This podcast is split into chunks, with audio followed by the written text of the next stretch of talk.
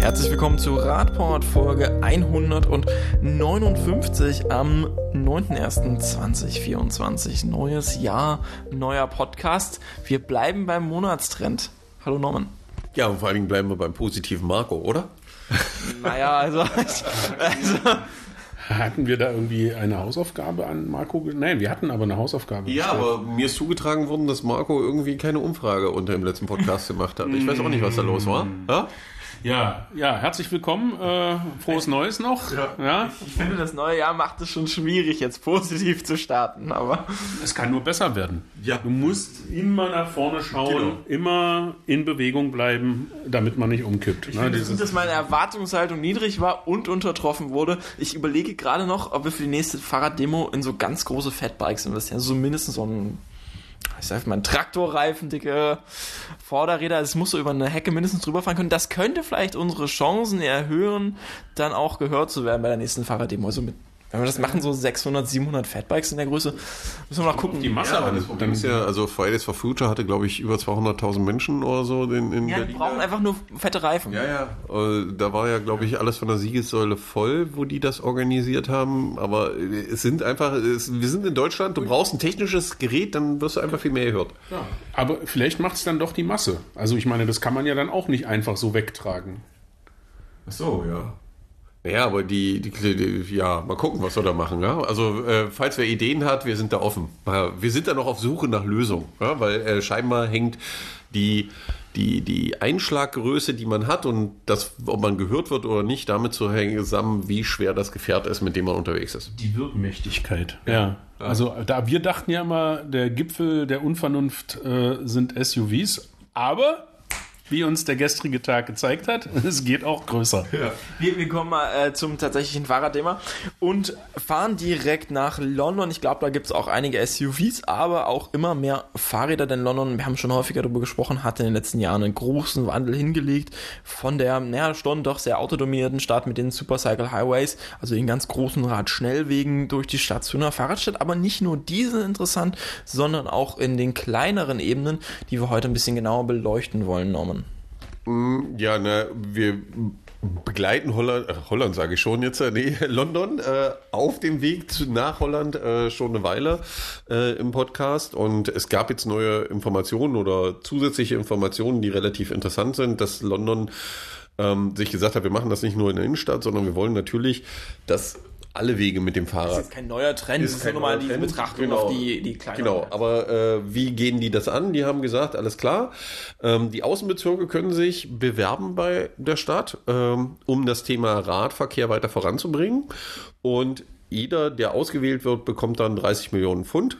Und die Zielsetzung ist, dass der Stadtteil dann umgestaltet wird. Das heißt, dass äh, man die Fuß- und Radverkehrsinfrastruktur deutlich verbessert, ähm, dass man bestimmte Dinge umsetzt, zum Beispiel, die man aus Holland kennt und äh, dass man Kreuzungen umbaut und alles solche Dinge.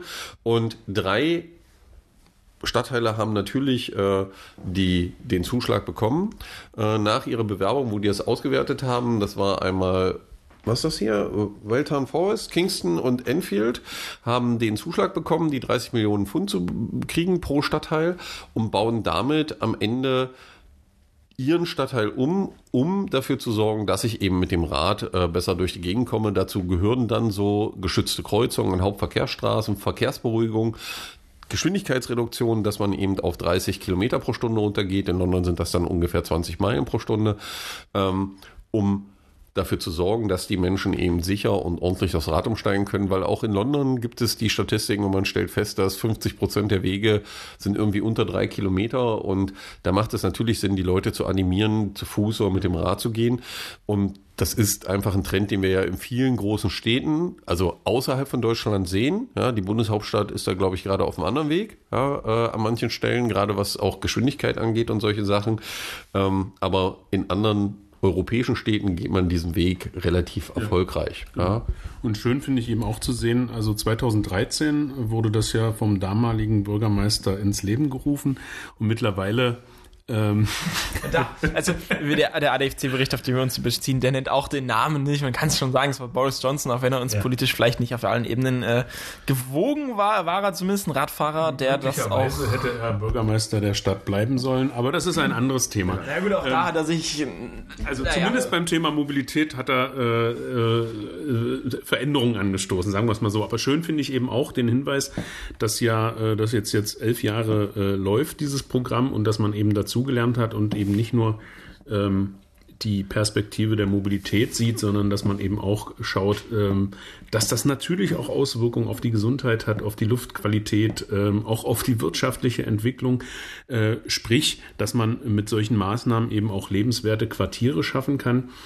Und äh, ja, wie vieles außerhalb äh, der Landeshauptstadt und äh, der Bundesrepublik beispielgebend ähm, von daher ist das ein, einfach ein schönes Beispiel und es lohnt sich auch, die Bilder einfach mal anzuschauen. So Grafiken sind ja immer schön, aber wenn man dann auch die Fotos sieht, wie es umgesetzt in der Realität aussieht, ähm, lohnt das und vielleicht hat der eine oder andere eine Idee, äh, was man in der eigenen Kommune, im eigenen, äh, in der eigenen Stadt vielleicht auch einmal anregen könnte. Ja, genau, warum sprechen wir darüber, ist jetzt natürlich kein neues Thema, aber diesen Ansatz, wir haben viel über die Superhighways gesprochen, jetzt vielleicht nochmal ins Kleinere zu gucken, war das ganz Interessante. Also gucken, wie einzelne Straßen verändert wurden. Genau. Hintergrund ist natürlich hier an der Stelle, ist eine Broschüre des ADFC-Bundesverbandes, die das Ganze aufbereitet hat. Also nicht nur dieses Thema, sondern auch ähm, andere Modellprojekte, ist glaube ich jetzt auch schon ein bisschen älter. Aus, glaube ich, 21 ist die in der Form.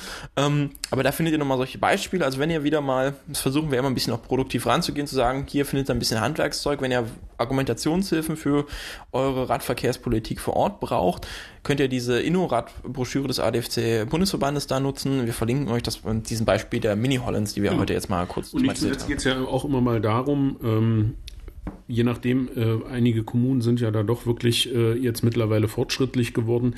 Ähm, es gibt ja immer mal wieder Gelder äh, vielleicht nicht Millionen und Milliarden, aber für auch für viele kleine Projekte äh, ist dann vielleicht mal Geld da. Und wenn man da einfach ein paar Ideen braucht, auch um das vielleicht im Rat mal vorzustellen oder in der, ähm, in der Verwaltungsebene, da macht es sich immer gut, wenn man eben ein paar Beispiele schon zeigen kann und äh, auch dann eben zeigt, es geht, man kann es einfach machen. Und dafür finde ich das einfach super, sind gute Beispiele dabei. Wir gucken im nächsten Beispiel jetzt nicht nur in Mini-Holland, sondern das ist Actually Holland. Ähm, ich glaube, das Projekt ist auch schon ein wenig älter, Norman, aber du kannst uns ja vielleicht mal kurz vorstellen, auch nur als positives Beispiel, was so innovativ möglich ist. Genau, also wer die Niederlande kennt, weiß, äh, so radverkehrstechnisch sind die ja schon relativ gut unterwegs, wenn man durch das Land fährt, aber man sieht immer wieder, die Niederländer hören nicht auf. Und dann stoßen natürlich solche Städte nach vorne, die heute auch schon einen großen Radverkehrsanteil haben, ähm, in deren Umgebung auch, also es gibt einen Vorort, äh, die Stadt, um die es geht, ist Utrecht. Es gibt den Vorort äh, Hauten, der ja schon in den 70er Jahren äh, autofrei geplant wurde, aber auch da hört man einfach nicht auf. In Utrecht plant man die Umsetzung bis 2025 eines kompletten Stadtteils, also der Umbau von einem Gewerbegebiet sozusagen in einen Stadtteil für die Menschen. Das wird der Stadtteil Merwede werden. Die äh, Planungen müssten jetzt abgeschlossen sein und äh, der Bau soll anfangen und man will bis 2025 im Endeffekt in diesem Stadtteil 200 neue Gebäude errichten für 10.000 Einwohner. Das Ganze wird ungefähr 5 Milliarden Euro kosten nach den vorläufigen Schätzungen. Ähm, und was wichtig ist natürlich, sie versuchen das autofrei, klimafreundlich und ganz wichtig bezahlbar zu machen für die Einwohnerinnen und Einwohner der, äh, des neuen Stadtteils und natürlich das Ganze auch so zu machen, dass sie kurze Wege haben und die Leute eben zu Fuß oder mit dem Rad unterwegs sind. Das ist einfach ein ganz wichtiger Punkt. Und was auch ganz wichtig ist, sie, sie wenn man die Niederländer kennt, sie stülpen das nicht über, sondern das Stadtviertel wird natürlich mit seinen zukünftigen Bewohnerinnen und Bewohnern zusammen entwickelt. Das heißt, man guckt ganz genau darauf, was will ich vor Ort haben, welche Dinge brauche ich, wie machen wir das mit den kurzen Wegen, das Thema Einkaufen, Ausbildung und all diese Sachen. Und wenn man sich die Pläne schon anguckt, stellt man fest, das ist alles sehr nah beieinander und man guckt auch, dass die Mobilität passt in dem Stadtteil. Das heißt, dass natürlich gibt es die Fälle, wo Leute ein größeres Transportmittel bauen, aber hier setzt man auf Carsharing, versucht das äh, äh vernünftig gleich von Anfang an zu lösen, so dass die Leute immer das Mobilitätsmittel haben, was in dem Fall optimal ist, um das zu regeln. Und man macht darüber hinaus auch solche Dinge wie die Stadt zu begrünen. Also jedes, äh, jeder, jeder Block sozusagen wird seinen eigenen Garten erhalten, äh, wo die Leute äh, ausspannen können und durch die Stadt flanieren können. Sie werden die Dächer begrünen. Das sind alles Dinge, die sind für, gerade wenn man aus deutscher Richtung guckt, sehr weit nach vorne, ja, und zeigen aber wieder, was möglich ist, wenn man sich die Gedanken macht, auch in so einer Stadt. Sie werden Dinge machen, wo, wenn wir auf Magdeburg gucken und wir reden darüber, dass man Wasser speichern muss, dann spricht man von irgendwas von äh, äh Testflächen oder so, die man machen will, dann will man das wieder drei Jahre eruieren. Hier wird ein ganzer Stadtteil geplant wo es unterirdische Wasserspeicher geben wird zur Kühlung im Sommer, ja, weil die Niederländer wissen, die Hitze kommt. Das heißt, man fängt es da einfach an. 50 Prozent aller Dächer werden zusätzliche Solarmodule erhalten, um Energie zu gewinnen und bei allem, was man investiert, wie gesagt, 30 äh, Prozent äh, der Wohnungen werden äh, Sozialwohnungen sein. Das heißt, dass man eine vernünftige Durchmischung hinbekommt. Es wird Seniorenzentren geben, dass das alles vernünftig passt. Und die Wohnungen von 55 bis 70 Quadratmeter groß sollen monatlich für etwa 1000 Euro zu mieten sein, ähm, was für niederländische Verhältnisse schon sehr, sehr gut ist.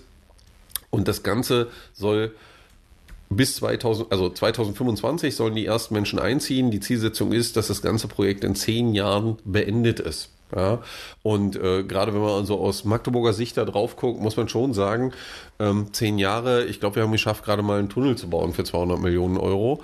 Ähm, und hier baut man ganze Stadtteile unter den Bedingungen, die man da setzt. Ja. Ja.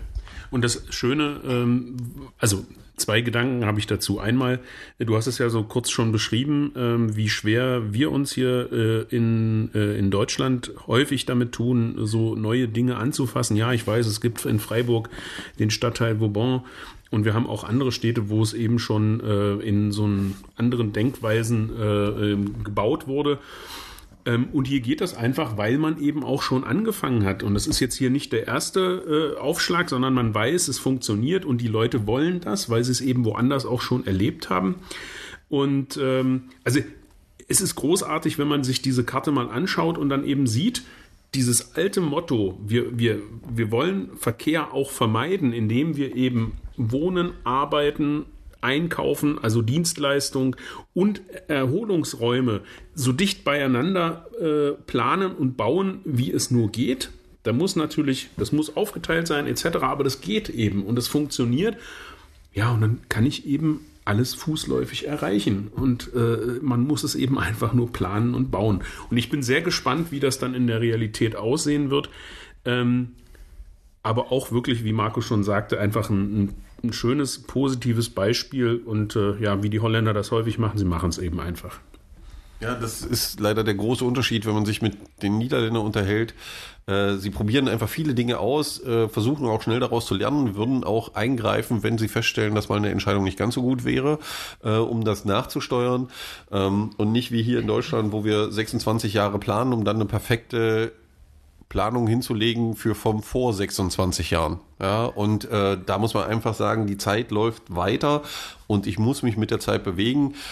Und da haben wir noch massiven Aufholbedarf. Ja, zumal wir ja, ähm, wenn wir um das, über das Thema äh, Zuzug und Arbeitskräfte und Fachkräftemangel sprechen, ähm, diese Beispiele zeigen doch, wie ich als Stadt, als Kommune attraktiv sein kann ja, wo, wo mir dann letztendlich, also du hast ja gesagt, was die Mieten sein werden, ähm, wenn das ganze Umfeld, wenn das alles zusammenpasst, dann bin ich auch bereit, ein bisschen mehr zu bezahlen. Dann ist es einfach attraktiv als Lebensstandort. Wobei ich sagen muss, es ist ja tatsächlich mit sozialer Durchmischung genommen betont hat. Also das ist ja nicht nur mehr bezahlen, also nicht nur ein Stadtteil für Reiche, wie es hier geplant ist, weil das, das sollte man vermeiden, diese sagen, genau. ökologisch heißt nicht immer nur für... Nein, natürlich nicht. Nein, ich meine nur, es ist... Ähm, als ein attraktiver Standort, um zu leben, um zu arbeiten, zu wohnen, Freizeit zu gestalten.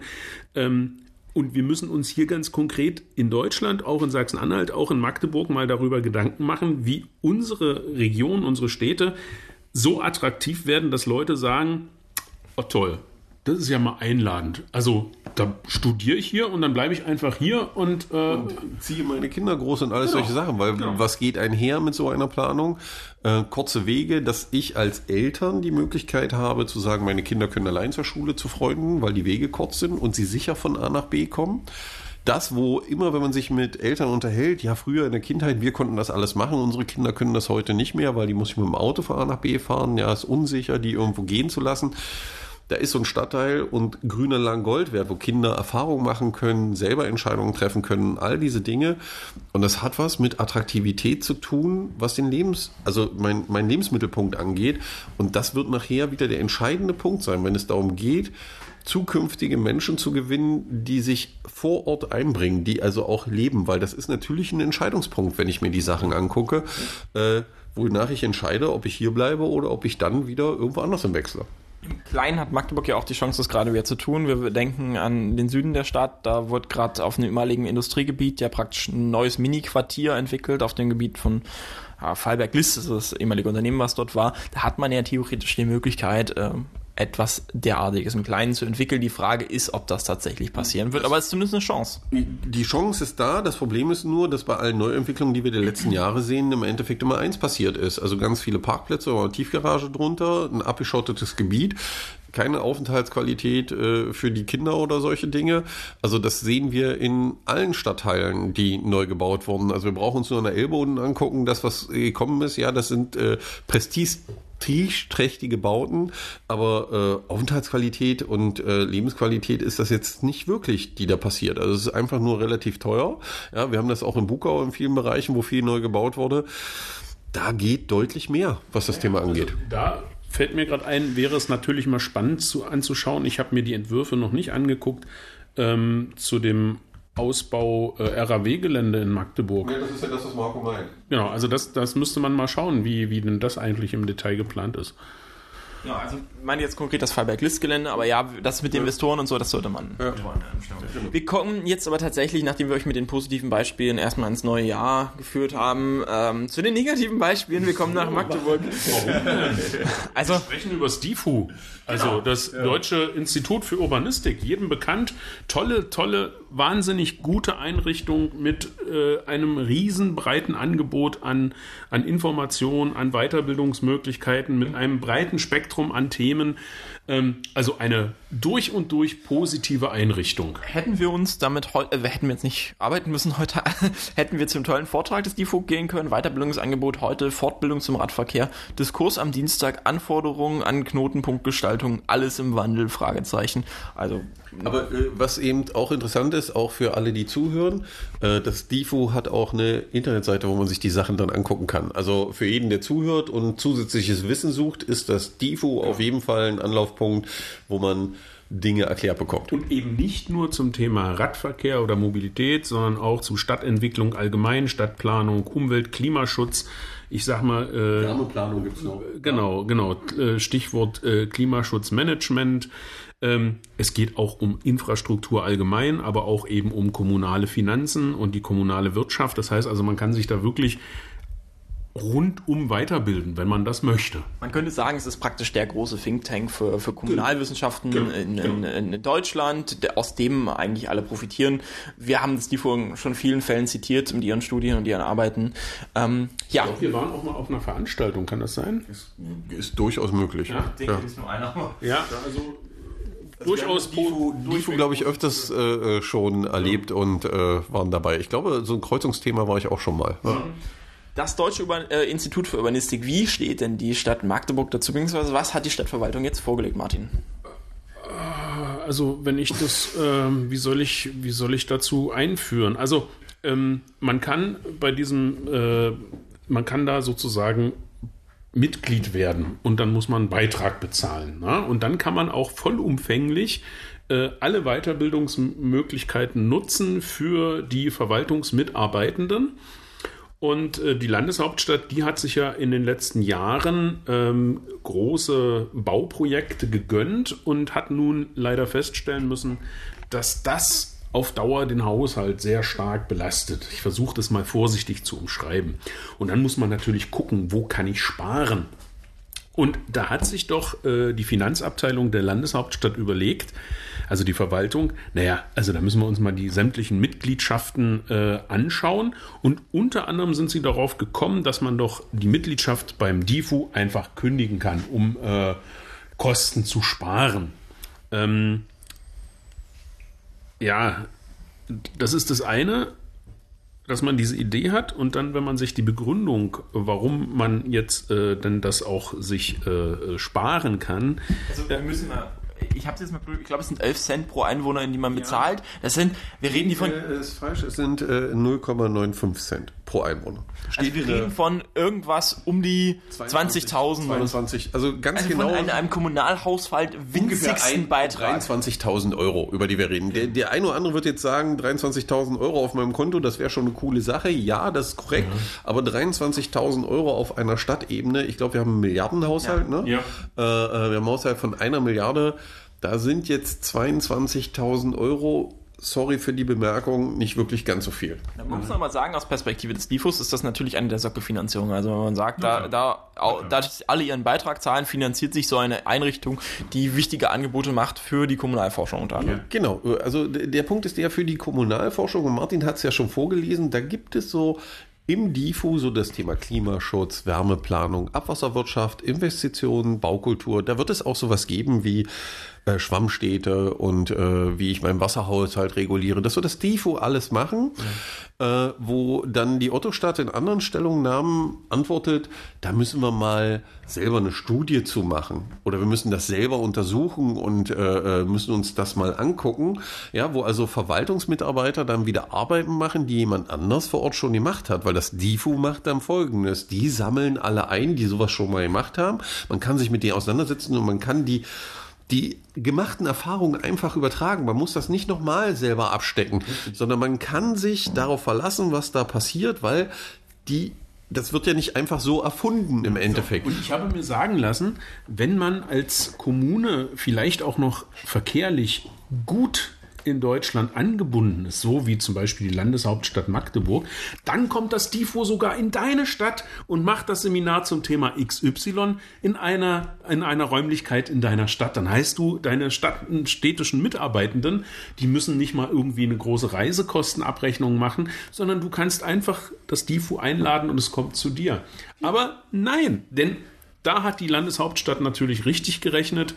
Ähm, in der Begründung steht nämlich, in den vergangenen fünf Jahren, ich weiß gar nicht, das, ich weiß nicht, das ist so Wut und Trauer gleichzeitig, die jetzt in mir hochkommen. In den vergangenen fünf Jahren haben lediglich durchschnittlich 21 Mitarbeitende aus der Stadtverwaltung sowie dem Stadtrat an Seminaren und Fortbildungen teilgenommen, sodass die geringen Seminarkosten die Höhe der Einsparung der Kosten für die Zuwendung an das Deutsche Institut für Organistik nicht aufwiegen können. So, und das hinterlässt bei mir ganz, ganz ganz, ganz, ganz, ganz viele Fragezeichen.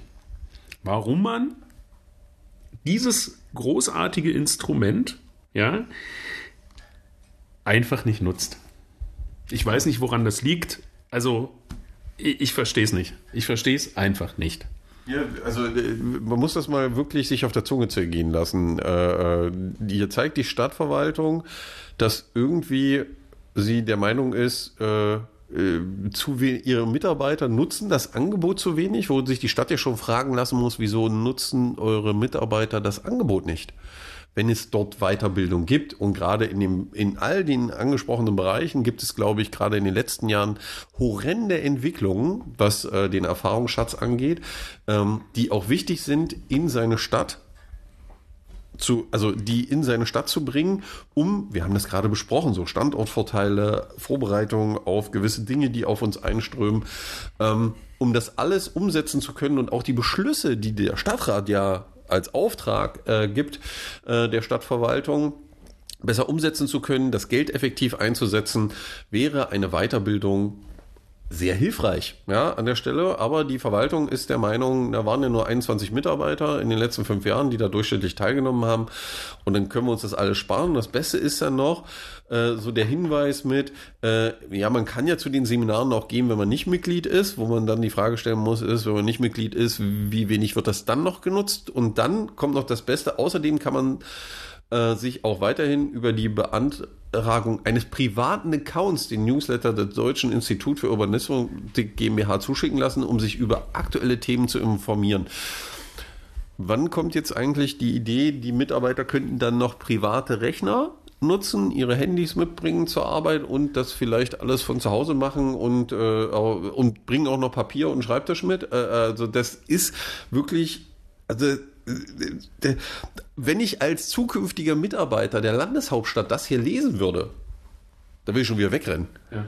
Ja, also wenn ich von der Uni heute komme. Marco, du musst das dann rausschneiden, ne? Nicht, dass, das, dass wir jetzt hier Ideengeber für die Landeshauptstadt werden. So, Mitarbeiter zu vergraulen? Um Mitarbeiter zu vergraulen und Kosten zu sparen, oder was? Naja. Ja, ja, wahrscheinlich. Und wenn ich mir jetzt nochmal überlege, ich habe die Zahlen nicht alle im Kopf, was wir in den letzten Jahr, Jahren oder im letzten Jahrzehnt an Investitionskosten rausgehauen haben für eine Eisenbahnunterführung, für eine Brücke, für eine, ein besonderes Bauwerk wie die Hyperschale, für die Stadthalle, für was haben wir denn noch? Habe ich irgendwas von Großbauprojekten vergessen? Ach, ja. Die Einrichtung der Hyperschale alleine, daraus könnten wir die kompletten Jahre unserer Diebschuh-Mitgliedschaft, seit wir da Mitglied sind, finanzieren und hätten noch sau viel Geld übrig. Mir fehlt noch jetzt was anderes. Wahrscheinlich wird man jetzt wieder sagen, ich bin böse und irgendwas ja. anderes. Äh, da kommt ja noch ein Satz. Im Übrigen ist die Verwaltungsbibliothek der Landeshauptstadt Magdeburg auch ohne die Anbindung an das Extranet des Deutschen Institutes für Urbanistik GmbH bzw. deren Literaturdatenbank in der Lage, Fachliteratur, Aufsätze und Dissertationen zu beschaffen. Und dann stelle ich mir die Frage, wieso ich in manchen Meetings sitze, wo ich, also ich kann das nur für den Bereich Verkehr und für das Bauen für Verkehr, weil das der Bereich ist, mit dem ich mich wirklich jetzt schon eine Weile beschäftige.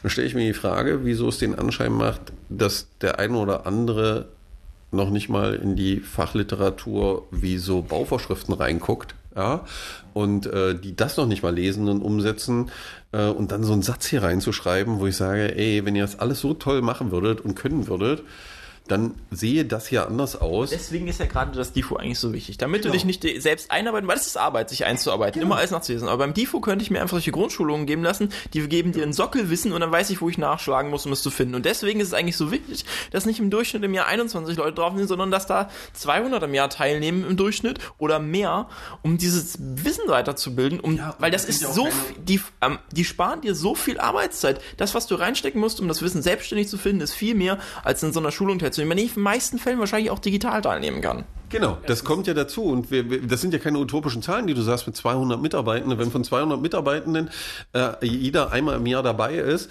äh, äh wir haben wie viel? 3000 Mitarbeiter in der Stadtverwaltung ungefähr? Ja, wenn da von 200 im Jahr, wir, wir reden, also das muss man sich wirklich auf der Zunge zergehen lassen, von 3000 waren 21 zur Weiterbildung. Ja. Und die, die, die, die Behörden und Abteilungen, die sich mit den Themen beschäftigen, die das DIFU als Weiterbildung anbietet, um sich in seinem Bereich weiterzubilden, sind unendlich groß. Das ist ein Witz, ist das, was hier steht. Ja. Und dann den Stadträten zu verkaufen, na, wir sparen uns mal das Geld, wo man dann wieder sagen muss, also das ist jetzt keine so schlaue Entscheidung, wenn man wieder über das Thema Standort Fachkräftegewinnung, Leute, die hier wohnen und die ihr Leben hier verbringen wollen, äh, zu gewinnen. Äh, das, das, also hier beißt sich die Katze in den Schwanz, vor allen Dingen auch bei dem ganzen Thema, was die Stadt als Aufgaben hat. Äh, Verkehrswende, äh, Masterplan Klimaschutz, CO2-neutral sein und all diese Beschlüsse, die der Stadtrat gefällt hat und die auch als Vorgaben von der Bundesregierung auf uns zukommen an vielen Stellen, Wärmeplanung und all diese Dinge, da könnte das DIFU bei unterstützen und das Wissen äh, zur Verfügung stellen. Und ich muss es nicht selber erfinden, raussuchen oder 300 Stunden irgendwo selbst recherchieren. Genau. Da gibt es nämlich Leute, die machen das für den Preis. Und ich kann mir einfach nicht vorstellen, dass die Stadt das mit eigenen Leuten zu dem Preis beschaffen kann. Sorry. Das können sie nicht. Zumal du ja, also das ist ja, das ist ja häufig eine Seminarsituation. Das heißt also, du kriegst nicht nur Input durch die äh, Seminarleitenden, äh, die das äh, von, von Seiten des DIFUs machen, sondern du hast ja auch den Austausch mit den Kolleginnen und Kollegen aus anderen äh, Verwaltungen der Kommunen. Das heißt also auch, du hast da nicht nur den Input inhaltlich, sondern du hast auch noch die, den Input, dass Best Practice Sachen zum Beispiel geteilt werden. Von daher kann ich das alles nicht verstehen und die Frage, wer das hier in Magdeburg so eine Weiterbildung machen würde, kann ich dir beantworten, niemand. Okay, wir kommen mal zum nächsten Thema. Da wäre eine Weiterbildung in manchen Teilen vielleicht ganz hilfreich gewesen. Ähm, es geht um einen Antrag im Stadtrat der SPD-Fraktion zur großen Diesdorfer Straße. Wir haben das Thema schon häufiger besprochen. An der Stelle nochmal eine Transparenzhinweis. Martin ist bei der SPD angestellt im Landtag. Ich arbeite für die grüne Fraktion im Stadtrat, damit wir das ganz klar haben. Die SPD-Fraktion hat einen Antrag gestellt, dass man auf der großen Diesdorfer Straße nun endlich eine Protected Bike Lane einrichten möchte. Das heißt, da ist aktuell ein Schutzstreifen, der wurde damals aufgebracht, als es 2017 zu einem tödlichen Zusammenstoß zwischen einem Pkw und einer Radfahrenden kam. Da steht inzwischen ein weißes Fahrrad, das auf diesen Zusammenstoß hinweist. Und im Vorlauf dessen war eigentlich schon seit Jahren im Radverkehrskonzept angesagt, dass dort Radinfrastruktur entstehen muss. Du musst dir das so vorstellen, es ist eine mehr oder weniger vierspurige Straße, in der Mitte fährt die Straßenbahn und wir haben dann diese ehemals als angelegte zwei Spuren, auch wenn sie das so in der Form ähm, nie waren. Davon wurde eine Spur jetzt in einen Schutzstreifen umgewandelt 2017, hat aber nicht wirklich dafür gesorgt, dass da Sicherheit entstanden ist, weil die Autos fahren regelmäßig auf diesen Schutzstreifen, wird regelmäßig drauf geparkt. Und 2019 gab es schon die große Bewegung äh, der Radkultur, da gab es mehrere Demonstrationen praktisch dazu, wurde gezeigt, roter Teppich ausgerollt, dass dort eine Protected Bike Lane technisch möglich ist. Genau, das hat sich die SPD-Fraktion jetzt so zum Ende der Wahlperiode nochmal angesehen, denn sie war ja auch im Wahlkampf 2019 schon bei einer dieser Demonstrationen bei gesagt, jetzt hätten wir gerne diese Protected Bike Lane. Die Verwaltung sah das kritisch, Norman. Mm, ja, was heißt, die sah das kritisch, ja? Also äh, die Verwaltung erklärt wieder, warum Dinge nicht gehen. Ja, also äh, dass die Straßenbreiten nicht reichen, um das zu machen, dass das Problem der ÖPMV ist, der aufgehalten wird und dass das leider an den Kreuzungen nicht anders geht. Äh, das ist alles, ja, schwierig, so will ich das mal bezeichnen. Sie rechnen dann auch teilweise mit, mit Breiten, äh, die nötig wären, so ein Meter breite Sicherheitsbereiche, zwei Meter breite Radstreifen und machen alles künstlich viel größer, ähm, als es eigentlich nötig wäre und auch in irgendwelchen Vorschriften steht. Ähm, um einfach wieder schreiben zu können, dass das nicht geht. Und außerdem ist es ja so, ich glaube, äh, äh, man muss mal gucken, das äh, wird ja noch ein paar Jahre dauern, dann wird die Straße ja sowieso irgendwann umgebaut. Naja, wir, wir haben das Problem, die Straße ist ja vor kurzem erst umgebaut worden, in Teilen, weil die Straße, also eigentlich hätte sie schon längst gebaut werden müssen, weil das Gleisbett, das da drin liegt, für die Straßenbahn nicht mehr nutzbar war. Jetzt hat dieses erneuert.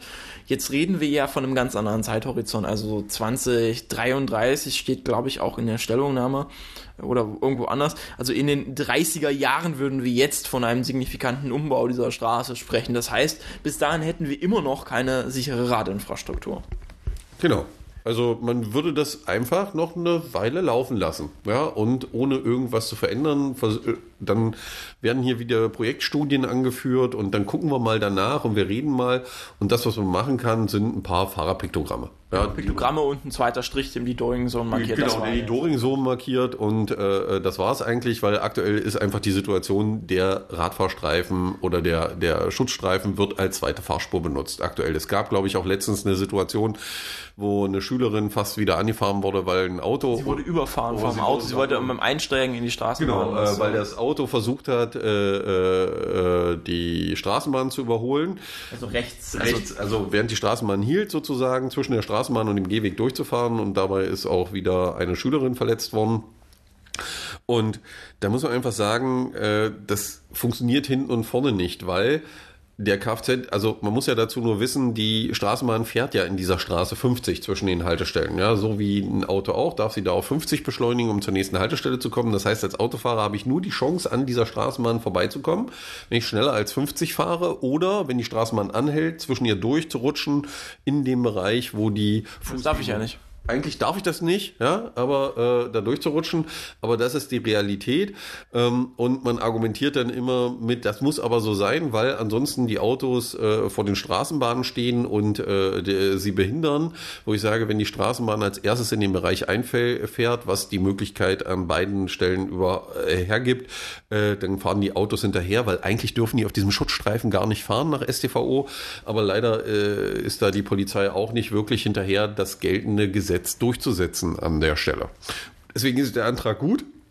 Und wir haben uns dann gedacht, naja, als ADFC äh, haben sich äh, äh, sehr viele gefunden und haben mal zusammengeschrieben, was geht und haben das auch ausgerechnet. Äh, wir haben das den Stadträten auch zur Verfügung gestellt. Man kann das auch downloaden. Marco wird das unten nochmal verlinken und da kommt das äh, Dokument zu einer eindeutigen Aussage, dass die Sachen gehen. Ja, dass wenn ich das umsetzen will, dass auch überhaupt gar kein Problem ist. Ähm, das ist auch visualisiert worden, sogar die bautechnische Ausführung ist äh, äh, visualisiert worden und es wird auch nochmal darauf hingewiesen, dass die Umgestaltung der großen Diesdorfer Straße frühestens 2031, also irgendwann in acht Jahren umgesetzt wird und dass der früheste Zeitpunkt bei der finanziellen Situation der Stadt ist, das mehr als fraglich und auch bei dem, dass die ja gerade die Gleise saniert haben, wo man nämlich die Frage stellen muss, reißt man die Gleise dann wieder raus. Ähm, muss jetzt einfach gehandelt werden, weil es darf keine weiteren Opfer geben aufgrund der Gesamtsituation. Es muss eine für alle Verkehrsteilnehmer klar verständliche Verkehrsanlage da sein, die für alle sicher benutzbar ist. Und da kann das Tiefliegen eines Autos nicht das oberste Primat sein. Genau, also ihr könnt euch die Case Study im, im Detail angucken, das äh, beschrieben, welche Möglichkeiten es gibt. Und ja, dann schauen wir mal, am Donnerstag entscheidet der Stadtrat drüber. Also je nachdem, wann er diesen Podcast hört, hat sich vielleicht der Stadtrat da schon durchgerungen, dafür zu stimmen, dagegen zu stimmen oder es vielleicht nochmal in Ausschüsse zu überweisen. Das weiß man ja nie. Das Aber passiert ja häufig. jetzt nochmal, oder? Es war in den Ausschüssen. In den Ausschüssen hat das Ganze bisher, soweit ich das überblicken konnte, eine Mehrheit gefunden in der Form, wenn man nicht im Ausschuss war, ist es immer man weiß nie, wie es danach nochmal im Stadtrat ausgeht. Entsprechend ähm, kann es auch nicht schaden, wenn ihr Lust habt, euren Fraktionen des Vertrauens nochmal zu schreiben und sagen euch, dass euch Thema am Herzen liegt und dass ihr euch das wünscht. Ähm, dann hilft das sicher auf diesem Weg. Also nächste Woche Donnerstag ist es im Stadtrat, das ist der 18., wenn ich mich gerade nicht irre. Also Morgen kommt der Folge raus, also am 10., also habt ihr noch acht Tage Zeit, wenn ihr den äh, noch eine liebe Nachricht übermitteln wollt, damit dieser äh, die erste Protected Bike Lane kommt, die dann hoffentlich auch schnell umgesetzt wird und nicht nur ein Piktogramm, wie sich die Stadtverwaltung das wünscht. Ähm, wir könnten direkt bei der gleichen Straße bleiben. Die führt uns nämlich zu unserem nächsten Thema. Es geht um das Falschparken. Stadträtinnen wollten wissen, unter anderem, wie geht denn die Stadtverwaltung mit dem ähm, Thema Fremdanzeigen um? Also das heißt, ihr werdet auf dem Radweg behindert oder auf dem Fußweg oder wo auch immer euch das vorstellen könnt. Da steht ein äh, illegal abgestelltes Fahrzeug. Ihr kommt, könnt den Radweg nicht ordentlich nutzen, ihr könnt den Gehweg nicht ordentlich nutzen. Den Hintergrund, dass es diese Wege kaputt macht, äh, muss ich euch, denke ich, nicht nochmal erklären. Und wie geht dann die Verwaltung damit um, war die Frage. Das wurde sowohl an die Stadt Magdeburg gefragt, als auch an das Land. Norman grinst schon und möchte unbedingt ergänzen. Naja, was heißt ergänzen? Also es ist einfach ein leidiges Thema, was wir in der Stadt haben. Ähm, das, das Thema Falschparker und auch das Thema, diese beim Ordnungsamt anzuzeigen. Äh, ein Riesenproblem ist, weil das fängt in Magdeburg leider schon dabei an, äh, wenn man diese Anzeigen per E-Mail zusendet, dann bekommt man als Bürger oder Bürgerin ähm, eine Antwort, äh, wo einem sofort unterstellt wird, dass man gegen den Datenschutz verstößt und wenn man das weitermacht, man angezeigt wird beim Datenschutzbeauftragten. Also damit fängt das ganze Spiel schon an.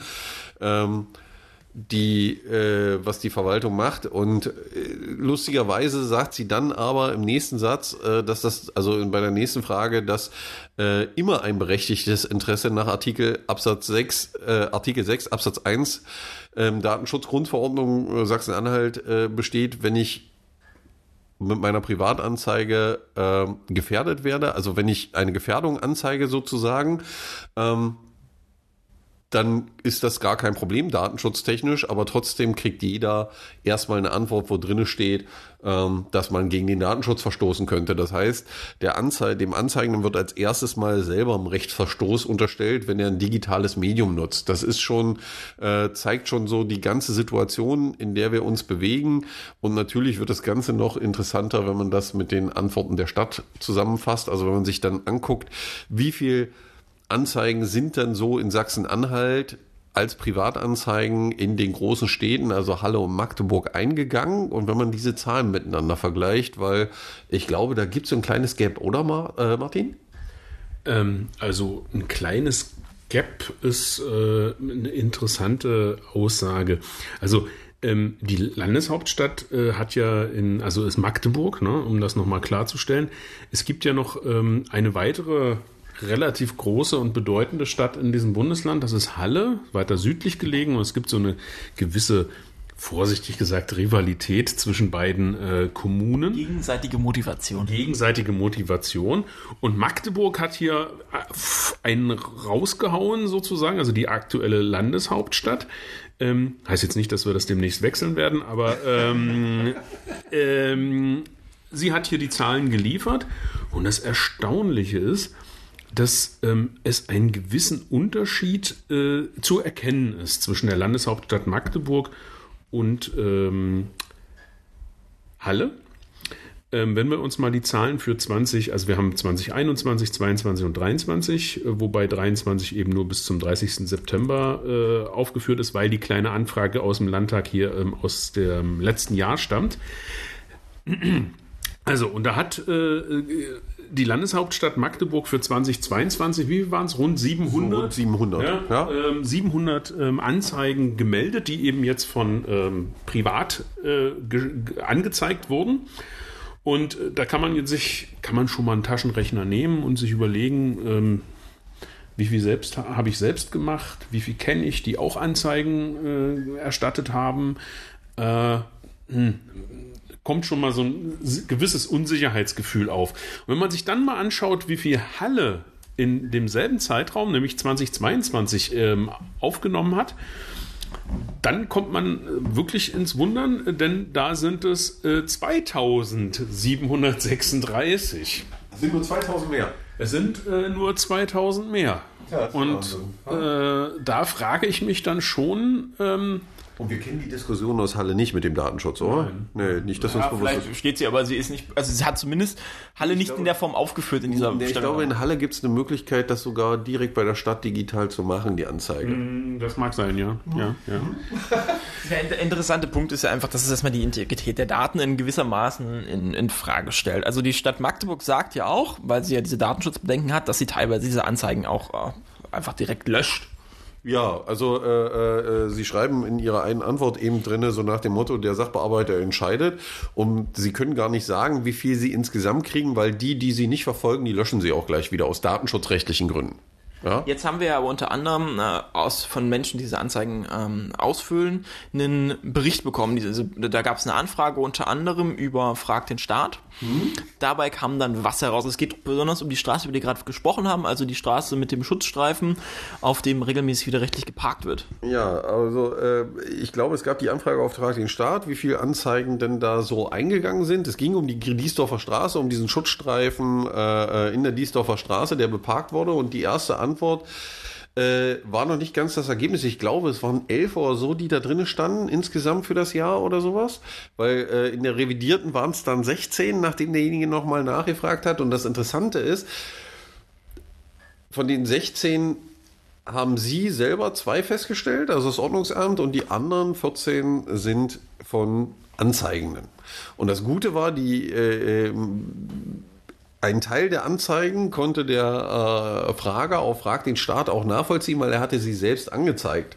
Ja, ähm, und nur weil er nochmal nachgefragt hat, hat die Stadt das dann auch revidiert, also festgestellt, dass sie einfach zu wenig Zahlen geliefert hat.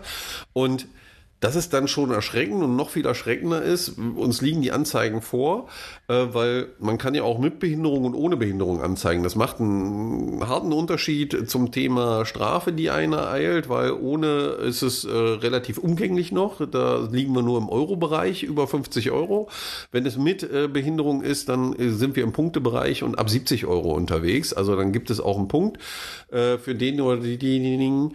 Und ähm, uns liegen die Daten auch vor und die Bilder und da muss man dann schon die Frage stellen, wie man in der Behörde darauf kommt, die Anzeige nicht mit Gefährdung zu machen, weil wenn das Auto da voll auf dem äh, Schutzstreifen steht und der oder die Radfahrende in den fließenden Verkehr einfließen muss, wo wir ja wissen, welche Folgen das auf der Diesdorfer Straße hatten und weswegen der Schutzstreifen da ist, da muss man sich schon die Frage stellen und ganz ehrlich, wir kennen die Bilder alle von der Diesdorfer Straße, um 16 Falschparker zu finden auf der Diesdorfer Straße. Ich würde jetzt mal eine Wette abschließen, brauche ich keine acht Stunden. Nein. Nein. Richtig, Aber, aber hier können wir jetzt hier können wir wieder noch einen Kreis schließen darüber. Das fiel mir jetzt gerade spontan ein. Also offensichtlich ist ja den Mitarbeitenden, die jetzt sozusagen diese Kategorisierung nach es besteht keine Behinderung äh, vorgenommen haben, ähm, Vielleicht gibt es da ein Wissensdefizit. Das hätte man natürlich durch eine Weiterbildung beim DIFU vielleicht ausgleichen können, aber das hat man äh, offensichtlich nicht getan. Also äh, es ist. Äh, einer der anderen interessanten Aspekte, also das ist eine sehr komplexe Anfrage, die wollen wir jetzt nicht im Detail auseinandergehen, weil sie nochmal sehr auf die rechtlichen Termini eingeht, aber einer der interessanten Punkte, der am Ende ähm, drinsteht, ist die Gewichtung der Anzeigen. Also wir haben jetzt gerade schon erfahren, es gab so uns 400, 700 knapp Privatanzeigen, ja. die sich vor allem diesem Thema Behinderung, also es sind auch ein paar, wo Fahrzeugbehinderung, also wenn die MVB das anzeigt oder der mit seinem Auto nicht rausfahren konnte oder sonstiges. Ähm, aber gehen wir jetzt mal von dieser wichtig ist, 700 Anzeigen und wir denken nochmal an die privat, und wir denken an die Diesdorfer Straße, 16. Davon waren zwei die Verwaltung selber, die die festgestellt hat. Die 14 waren vom Privatanzeigenden, weil die Zahlen waren, glaube ich, nochmal wichtig in dem, wo Marco gerade hin will. Genau. Also die Verwaltung schlüsselt dann auf und sagt, das sind, glaube ich, 12,5 Prozent äh, der äh, Anzeigen, die bis. Genau, Sie, äh, also die Fragesteller stellen, wie bewerten Sie das Ausmaß des Falschparkens auf Gehwegen und Radwegen und an abgesenkten Bordsteinen in der Landeshauptwahl? Welche Strategien und priorisieren, wenn Sie auf Grundlage dieser Einschätzung an? Und die Antwort ist, die dort kommt aus dem Dezernat, im Jahr 2022 wurden, also sind 12,5 Prozent aller erfassten Falschparker diese Verstöße gewesen. Die Gesamterfassung liegt bei 68.000 und angeblich sind die Tatbestände 8.500 Verstöße. Rund steht hier. Rund. Ja, rund 8.500 Verstöße, wo ich schon sage, also wer rundet da? Also bei den anderen Zahlen kommen sie mit genauen Werten. Ja, 68.659. Diese Tatbestände werden schon mal gerundet und ähm, da muss man dann schon die Frage stellen, also wenn ihr 8500 Tatbestände feststellt, wie kann das da und äh, Privatanzeigen nur 700 im Jahr sind, ja, also das ist ja das Verhältnis, wenn man die beiden Stellungnahmen auseinandernimmt, dann passt das bei der Diesdorfer Straße schon mal nicht. Ja, also die kann es jetzt nicht sein, wo sie was aufhalten und wir kennen auch die Gesamtsituation in der Stadt dann muss man diese Zahlen leider schon sehr stark in Zweifel ziehen, die man hier sieht. Nehmen wir mal an, also Grund, es werden jetzt, also wir gehen jetzt mal davon aus, die Stadt hat richtig gesagt, und die 12,5 Prozent sind der Anteil, die sie tatsächlich von Fuß- und Radwegen erfahren lassen. Da muss man sagen, ist das ein sehr, sehr geringer Anteil, gemessen daran, wie wie groß die Verantwortung ist, das zu kontrollieren. Weil geht es um Sicherheit, hier geht es darum, dass unsere Wege kaputt sind. Wir hatten vor kurzem, ich glaube, es war zu Beginn des Jahres, als die Verwaltung gesagt hat, naja, unsere Gehwege sind also kaputt, weil da parken die ganze Zeit diese Lieferfahrzeuge drauf. Also diese Lieferfahrzeuge. Ich weiß nicht mehr, welche Stellungnahme da drin. Ich glaube, da war das sogar Thema. Ich glaube, in, in, vor, vor ein oder zwei Wochen in der OB-Runde war irgendeine Stellungnahme drin. Da ging es auch nochmal um die Schäden an den. Na klar, das war die die, die, die, da gab es doch den Bericht in der Volksstimme, wo der, wo Leute, Fußgehende sich beschwert haben, dass manche Plattenwege, also dass sie kreuz und quer stehen und die mit ihren Rollatoren nicht rüberkommen. Da war doch, weißt du noch, welche, welche Stelle das war, worum es da ging? Ah, ich weiß es gerade nicht, müsste ich nachgucken. Ja, wir müssten Aber es bezieht sich auf fast die ganze Stadt. Es bezieht sich fast auf die ganze Stadt und da argumentiert dieselbe Stadt, dass diese Schäden durch Lieferfahrzeuge und Falschparker verursacht werden, die dazu führen, dass Menschen mit Rollatoren, Fußgehende, Radfahrende nicht vernünftig durch die Stadt kommen, weil dadurch die Schäden entstehen. Ja, und die Verwaltung müsste hier eigentlich viel mehr handeln, weil sowohl durch das Falschparken selber als auch durch die Folgeschäden Leute gefährdet werden in ihrer Fortbewegung und auch eingeschränkt werden. Weil für jemanden mit einem Rollator ist es schon erheblich, wenn ich nicht mehr den Fußweg langlaufen kann, weil ich vier Zentimeter große Sprünge alle 20 Meter, äh, 20 Meter wäre noch nett, äh, drinne habe und deswegen nicht mehr rauskomme und auch mein Gesundheitsthema und all diese Sachen wieder äh, nicht ordentlich verfolgt werden und das zusätzliche Kosten auch für die Gesamtbevölkerung heißt, äh, muss die Stadt hier deutlich mehr tun als das, was sie behauptet. Aber das Interessante ist ja, also wir haben diesen sehr geringen Anteil, wenn wir davon ausgehen, dass die Zahlen hier richtig sind, die sie uns äh, da bereitet haben, dann ist der Anteil dieser Kontrollen sehr gering. Hm weil die Argumentation ist, so heißt es hier auch, wollte die personelle Situation so bleiben, ist man so bemüht, es auf 15% zu erhöhen im, mhm. im nächsten Jahr, also im jetzigen Jahr. Der interessante Punkt, der es ja noch erwähnt wird, diese Verschiebung geht dann aber zu Lasten der Parkraumüberwachung, das heißt Parkstandpflicht. Das heißt, aktuell ist ja immer der Vorwurf, ja, ihr wollt ja nur denunzieren, ihr wollt ja damit Geld verdienen, wenn man die abkassiert. Aber nein, aktuell scheint es ja das Motiv der Stadt zu sein. Uns ist die Parkraumüberwachung, also die monetarisierten Parkplätze zu überwachen, wichtiger als die Verkehrssicherheit einzunehmen, weil wir damit Geld verdienen wollen. Also meine Argumentation wäre, es wäre wichtiger, die Verkehrssicherheit zu überprüfen, also Parkieren auf Fuß, Radwegen, Absenkungen. Mhm. Damit würde man vielleicht weniger Geld verdienen, weil ich muss länger laufen. Das ist mal die These, man könnte das auch wahrscheinlich Aber ich habe hier mal eine witzige These. Also das Parken auf einem Fußweg kostet 55 Euro mindestens. Das Überschreiten der Parkzeit kostet keine 55 Euro. Und wenn es, also auf der einen Seite kommen sie hier mit Parkraumüberwachung und monetären Sachen, ja, weil. Das haben sie nicht reingeschrieben, das ist nur die Unterstellung, Im Endeffekt ist das ja die Aussage, die da steht äh, an dem Punkt. Aber das, The- also es ist wichtiger, Parkscheine zu kontrollieren auf Parkflächen, wo die Fahrzeuge sicher stehen, als dafür zu sorgen, dass Menschen, die eine andere Mobilitätsform als ein Fahrzeug benutzen, sicher von A nach B kommen können. Und da muss man schon die Frage stellen, hallo? Ist das das, wo wir hinwollen? Wie war das mit Vision Zero? Wie war das? Jeder hat das Recht, gesundheitlich ungefährdet an sein Ziel zu kommen. Also da, da passt irgendwas nicht im Wertekatalog, so will ich das mal bezeichnen. Das ist richtig. Also ich nehme an, also ich lese daraus das Schema, wie man das im Moment verfolgt, nämlich Hauptschwerpunkt ist die Parkraumüberwachung, ist einfach vielleicht auch ein wenig konfliktfreier. Weil das eindeutig ist oder äh, Ja, weil man, äh, also me- meine Interpretation ist jetzt, naja, also es ist halt, äh, Ja, es bedeutet für die Mitarbeiter und Mitarbeiterinnen äh, weniger Konflikte, weil natürlich wissen wir alle, wenn man jemanden, der äh, äh, falsch parkt, mal darauf anspricht, wir kennen die Reaktion.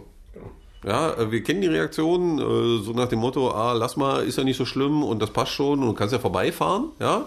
Egal, ob du dabei umgefahren wirst, das ist völlig egal. Ähm, und natürlich sehen diejenigen, die das tun, auch die Folgeschäden nicht, die sie bereiten. Aber hier muss die Stadt eindeutig handeln. Das geht so nicht. zumal man äh, ja andere Möglichkeiten bei der Parkraumüberwachung nutzen könnte. Also mit Technik. Nein, nein, nein, also wir haben doch mit, Personal mehr braucht, weil Ja, oder zumindest teilautomatisiert. Das ist wir, halt- wir haben das ja am Anfang gehabt. Die Otto-Stadt steht ja total auf Datenschutz. Also in Deutschland immer, wenn du Sachen nicht machen willst, Ja. dann hältst du die Karte vom Datenschutz hoch. Warum sage ich das so? Weil äh, in anderen Ländern, wo man unterwegs ist, äh, sieht man das, was Martin gerade beschreibt. Also ich glaube, in Paris und Frankreich ist das USAs. nicht, man muss gar nicht so weit wegfahren. Ich war jetzt äh, letztens an der Rappbodetalsperre, um mir mal anzuschauen, wie äh, der Wasserstand ist äh, nach den letzten Niederschlägen. Auch da ist es so, du fährst da drauf, dein Kennzeichen wird erfasst, dann gehst du, nachdem du den Parkvorgang, äh, also wenn du den Parkvorgang beendest, gehst du zum Kasseautomaten, gibst dein Kennzeichen ein, der rechnet rein, okay, so und so viel ist zu bezahlen und dann registriert er dich nochmal beim Rausfahren und dann geht die Schranke auf und fertig. Das heißt, man könnte sich die ganze Parkraumüberwachung eigentlich sparen, weil die könnte man automatisieren. Das meinst du? Weil ich war ja noch auf der anderen, auf dem anderen das, Dings mein, aus. nee, das meinte ich und dann hätte man natürlich gegebenermaßen äh, vielleicht auch ressourcenfrei, um äh, an den wichtigen Stellen zu kontrollieren. Das ist ja verrückt, oder? Ja, aber wer weiß, ob das datenschutztechnisch geht, aber äh, die Stadt macht ja schon sowas wie SMS-Parken, da sollte das auch noch funktionieren. Ja, ja, da wird man Ausreden finden. Und der andere Punkt, den ich meinte, ist ja, äh, auch das Kontrollieren von Falschparkern ist ja kein Wunderwerk oder Hexenwerk der Technik. Äh, wenn man in äh, vielen anderen europäischen Ländern unterwegs ist, funktioniert das da ganz einfach mit Fahrzeugen. Da sieht man so ein Fahrzeug rumfahren, da sind ein paar Kameras drauf auf dem Fahrzeug und das Fahrzeug erfasst automatisch die Falschparkenden, weil es gibt ja solche Sachen wie Daten über Straßen und man weiß, wo die Parkflächen sind und wo sie nicht sind und wo man nicht stehen darf und dann kann man das abgleichen. Das können heute alles Computer, da brauche ich nicht 300.000 Menschen für, um das machen zu können. Deswegen haben wir Computer erfunden ähm, und dann werden die äh, Tickets geschrieben im Endeffekt. Das führt komischerweise in den Städten, wo man das macht, dazu, dass man sehr wenig Falschparkende sieht. Ja, Das ist einfach eine Frage, dessen greift man da durch oder nicht. Und wenn es aktuell ist, äh, denke ich, die Wahrnehmung in Magdeburg, dass das sehr lax gehandhabt wird und entsprechend äh, Naja, man, man, ich glaube, heute war wieder ein Bericht in der Volksstunde, man sieht ja, wie lax man mit dem Thema umgeht. Ähm, äh, die Stadt hat ja schon Schwierigkeiten, die, ich glaube, 2000 Euro, die pro Jahr beschlossen sind, dafür, um Flächen kenntlich zu machen, auf denen man nicht parken darf, mit solchen äh, äh, Mustern, Zickzackmustern. Selbst die schafft sie nicht aufzubringen an der Stelle. Also sie hat letztes Jahr von den 2000 Euro 250 Euro ausgegeben und gefühlte drei Zickzacklinien irgendwo hingemalt. Ähm, die Zickzacklinien alleine werden auch nicht die Weltherrschaft an sich reißen, machen es aber einfacher, die Verstöße sowohl zu kontrollieren, als auch klar zu machen, dass ich da nicht parken darf. Was wieder mit dem Thema Diskussion einhergeht, was ich, die ich da nicht führen muss, weil dann brauche ich nur auf die Zickzacklinien zeigen. Ähm, aber noch nicht mal das schafft man in der Stadt umzusetzen, wenn man der heutigen Presseberichten glauben darf. Ja, und an dieser Stelle könnte man auch eigentlich, das fiel mir jetzt gerade nochmal ein, zum großen Thema Falschparken in Kommunen könnte man natürlich nochmal auf das Rechtsgutachten der Stadt Leipzig hinweisen. Achso, was, äh, ich dachte, du warst jetzt schon wieder beim Default. Nein, nein, nein, nein, nein, nein, den, den äh, Bogen habe ich ja jetzt äh, zweimal gemacht. Ähm, ja, wo man sich vielleicht nochmal anschauen könnte, wie dieses Rechtsgutachten sagt, dass äh, die Stadt ja gegebenenfalls auch in Regress genommen werden kann, wenn äh, Folgeunfälle wegen Falschparkens äh, entstehen und dass man sich da vielleicht auch mal Gedanken machen sollte. Ja, und äh, ich konnte mir das Googeln jetzt nicht äh, verkneifen. Ich habe es dann doch gemacht, ja. Und der erste Google-Treffer, den man hat, wenn man DIFO um Falschparken eingeht, der öffentlichen Raum gerechter verteil, äh, verteilen, ja, Bagatelldelikte, Falschparken, trotz hohes Sicherheitsrisiko, kostengefährdendes Falschparken auf Geh- und Radwegen in Deutschland. Ähm, da gibt's äh, auch verschiedene Auswertungen, ja, da gibt's hier vom Zukunftsnetzwerk Mobilität NRW, ja, Sicherheitsrisiko Parken äh, äh, beim äh, DIFO, äh, was aufgeht, was man anklicken kann. Und dann kommen gleich wieder äh, äh, die Auswertungen und all diese Sachen. Ähm, ja, aber so eine DIFO-Mitgliedschaft braucht man nicht, weil das ist so, wer die drei Affen kennt, nichts sehen, nichts hören, nichts sagen. Ne? Wenn ich Sachen nicht sehe, sind sie nicht da. Das läuft wahrscheinlich da drunter, aber wir geben da ein Versprechen, wir werden nicht aufhören hinzugucken. Genau. Also wir schauen hin und ihr hört zu. Also schon mal zwei der Sachen abgedeckt, der Affen. Und ähm, wer sich nochmal genauer im Detail mit dieser Stellungnahme der Stadt Magdeburg auseinandersetzen will und des Landes, die sind äh, verlinkt. Wir haben euch die ganzen wirklich Teilfragen, weil es geht halt unter anderem, wie wird das Datenschutzrechtliche be betrachtet, wann ist persönliche Betroffenheit. Das ist für einige von euch sicher sehr interessant, um das zu vergleichen. Wie argumentiert hier die Stadt Magdeburg? Wie argumentiert eure Stadt vielleicht dort vor Ort? Ähm, schaut da gerne rein und wir wollten es jetzt in der Tiefe hier nicht ausbreiten, weil es dann doch sehr ins Detail geht und einfach sehr dröge wird. Aber ich denke, wir haben schon einige der Punkte wieder aufgezeigt, wo man zumindest Fragen haben kann, die ähm, sich dann dem Beigeordneten auch stellen müsste. Genau. Okay, in dem Sinne sind wir durch für heute, oder? Ich denke schon wieder oh, fast eine Stunde. Wir müssen auf eine Stunde kommen, das erwartet man einfach von uns. Ja, ja und heute, ja guck mal, heute haben wir uns auch relativ wenig aufgeregt, finde ich. Also wir haben uns zusammengerissen. Marco sagte, wir hatten viele negative Sachen drin. Ja, also äh, es gibt nur Negatives, aber ich finde, es war noch positiv. positiv gestartet. Wir haben uns extra Themen rausgesucht, die einen positiven Start ins Jahr ermöglichen. Wir haben euch coole Beispiele gegeben. Ich denke, ähm, auch hier habt ihr wieder zumindest was Interessantes, mit dem man sich auseinandersetzen können. Äh, und da habt ihr jetzt einen Monat Zeit, euch die Sachen anzugucken. Dann hören wir uns nämlich im Februar wieder. Wir sind früh dran gewesen im Januar, um unseren äh, Pflichtpodcast also, abzuliefern. Jetzt den Rest des Monats frei?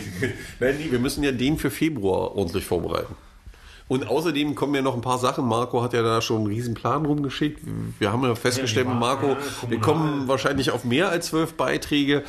Da kommt noch die Kommunalwahl auf uns zu. Das wird noch ein hartes Jahr. Ja, wir sind, wir sind gerade hart an der Vorbereitung der Kommunalwahl. Ihr könnt euch schon mal darauf freuen. Im Mai wird es von uns sehr viele Beiträge zur Kommunalwahl in Magdeburg geben. Könnte für euch aber auch grundsätzlich interessant sein, wenn ihr nicht in Magdeburg lebt, äh, mal zu hören, was sagen denn so die Vertreter in der einzelnen Parteien, die wir noch anfragen werden dazu. Also denke ich, im, Mai habt ihr ein üppiges Programm. Die übliche Wahlanalyse werden wir uns sicher, denke ich, auch für die, äh, für die Europaebene dann geben, die vielleicht für einige interessant ist. Ach, das kommt ja auch noch. Ja, ja. Siehst du, ja, Europawahl ist auch noch. Also Wahnsinn. Ja? In dem Sinne, äh, gute Fahrt, einen schönen Januar und wir hören uns im Februar wieder. Bis dann. Tschüss.